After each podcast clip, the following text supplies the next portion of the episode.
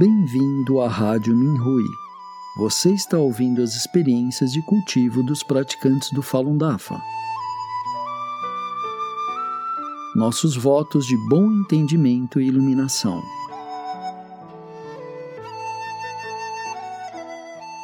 No programa de hoje, apresentaremos uma experiência da categoria Autoaprimoramento, intitulada Derrubando o Muro que me impediu de olhar verdadeiramente para dentro, escrita por uma praticante do Falun Dafa na China.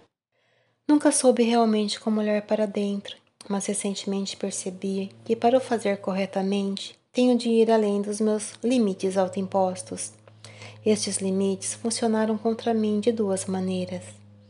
Uma era olhar para dentro apenas para cumprir o ensinamento do Fá, quando eu inconscientemente erguia um muro que me impedia de olhar além dele. Isto era olhar para dentro através da lente deste mundo metafórico, onde a verdadeira causa de um problema nunca era encontrada. Normalmente deixava de olhar no momento em que pensava ter descoberto algo, porque, no que me dizia a respeito, era tudo o que o Fá me pedia. O resultado não foi uma verdadeira mudança em mim ou na situação em questão. Durante muitos anos, lamentei a falta de melhoras em minha vida. A outra forma de aplicar o limite foi ao meu nível de tolerância. Ou seja, não preciso ceder muito, porque a culpa não foi minha. A minha experiência com a minha família é um bom exemplo. Tornei-me uma praticante do DAFA ao mesmo tempo que a minha mãe antes de 1999. Na época, eu era uma estudante do último ano do ensino secundário. A minha bela mãe era filha única e muito dedicada aos seus pais. Ela escolheu retornar e se instalar em sua cidade natal depois de se formar na universidade, para cuidar dos seus pais idosos. Ela se casou com o meu pai.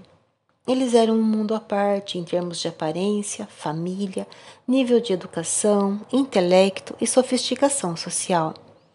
No entanto, depois que minha mãe se tornou uma praticante do DAFA, ela reagiu à infidelidade, mau comportamento e irresponsabilidade do meu pai com tolerância.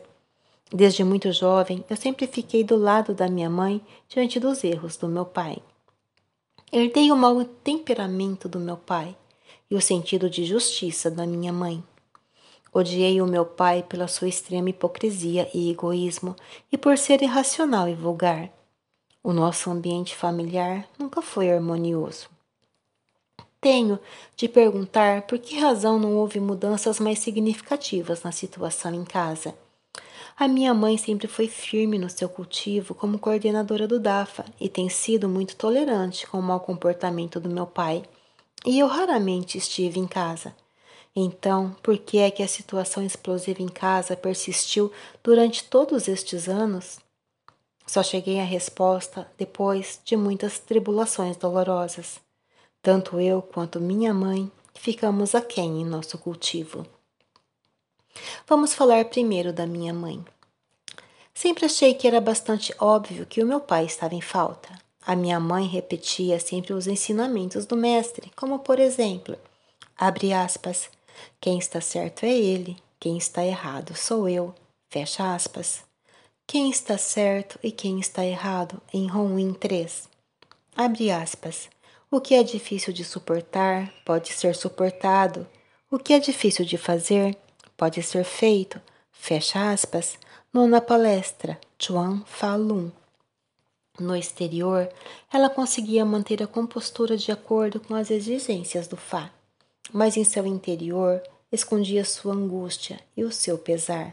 Por exemplo, ela diria: Você não está sendo razoável, mas como sou uma cultivadora, vou agir de acordo com os ensinamentos do Mestre e deixá-lo ir. Esse tipo de pensamento mostrava que ela ainda pensava que não tinha culpa. Ela não procurou dentro do seu próprio coração além do muro que construiu à sua volta. A sua busca somente podia ir a esta profundidade ou este limite, porque foi feita apenas para cumprir os requisitos do Fá a um nível superficial. Com o tempo, sem se perceber, ela se habituou a suportar o tratamento injusto e cedeu cada vez mais, só para evitar confrontos com meu pai. Parecia que ela estava fazendo a coisa certa, mas a situação em casa permaneceu tão tensa como sempre. Quanto a mim, a felicidade não foi algo que eu tenha experimentado enquanto crescia em minha família. Costumava ter inveja das outras crianças. Cresci em um ambiente em que o meu pai só existia no nome e a minha mãe, embora mal conseguisse se controlar, distanciou-se de mim em nome do desprendimento do sentimentalismo. Senti falta de amor materno e de atenção. Outras mães normalmente estão atentas à saúde mental e às necessidades diárias dos seus filhos, mas eu não tinha nada disso da minha mãe. Ela tinha grandes expectativas em relação a mim e queria que eu tivesse sucesso no mundo, bem como que realizasse aspirações espirituais. Eu não devia me casar ou ter nenhum hobby fora do Dafa e devia ser guiada pelo Dafa. Isto me causava ansiedade enquanto me sentia presa às exigências conflituosas do mundo secular e do cultivo. Mas à medida que fui envelhecendo, a expectativa era de que cuidaria deles na sua velhice. O meu pai escondia os seus rendimentos de nós, mas nos pedia sempre dinheiro. Sentia-me sobrecarregada e queixava-me muito. Pensei que tinha me saído muito bem. Consegui me formar com distinção em uma universidade de prestígio, depois de passar algum tempo em detenção ilegal. Cuidei dos meus pais, comprei uma casa para eles sem lhes pedir dinheiro nenhum. O meu pai, fiel ao seu estilo, nunca se preocupou comigo, mas estava feliz por ter minha devoção. Fiz o meu melhor para cuidar de tudo, mas parecia que ainda não era suficientemente boa para eles. Não pensei que outras jovens à minha volta pudessem ter tratado melhor do que eu uma situação semelhante. Senti que esse era o meu limite e que era o máximo que eu podia fazer. Parecia que a tensão e a pressão durariam para sempre até eu questionar seriamente este ano. Por que é que ainda temos uma situação familiar tão má como esta quando somos cultivadoras? O nosso ambiente familiar não deveria ser uma imagem de amor e paz?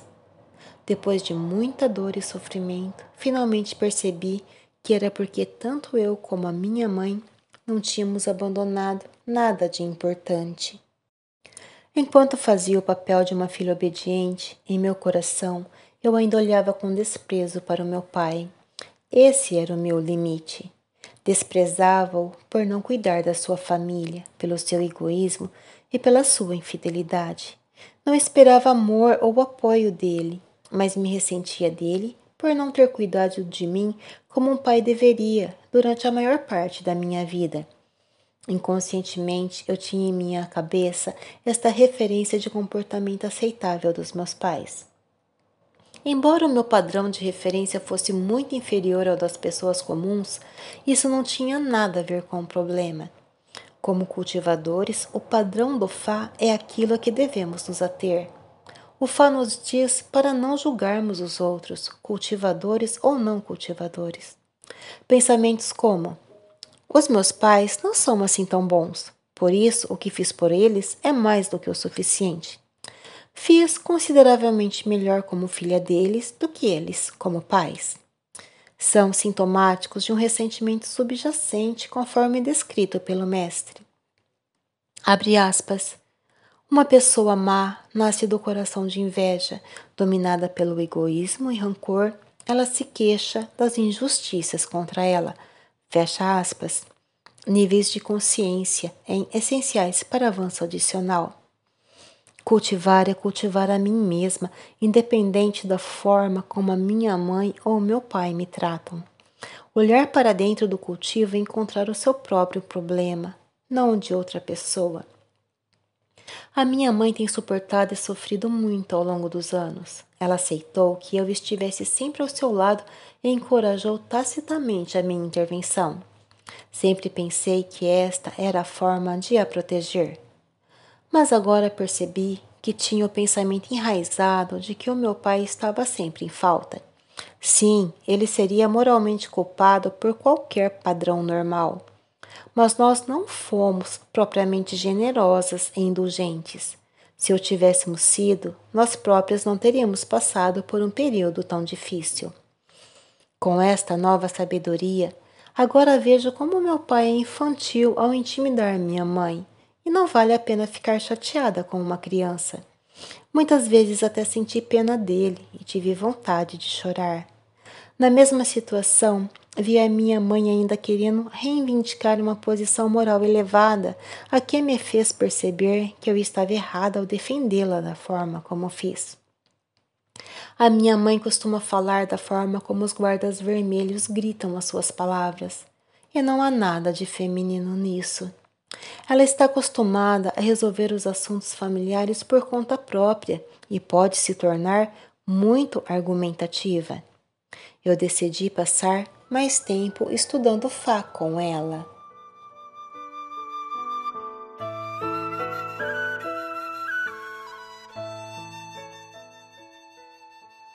Obrigado por ouvir a Rádio Minhui.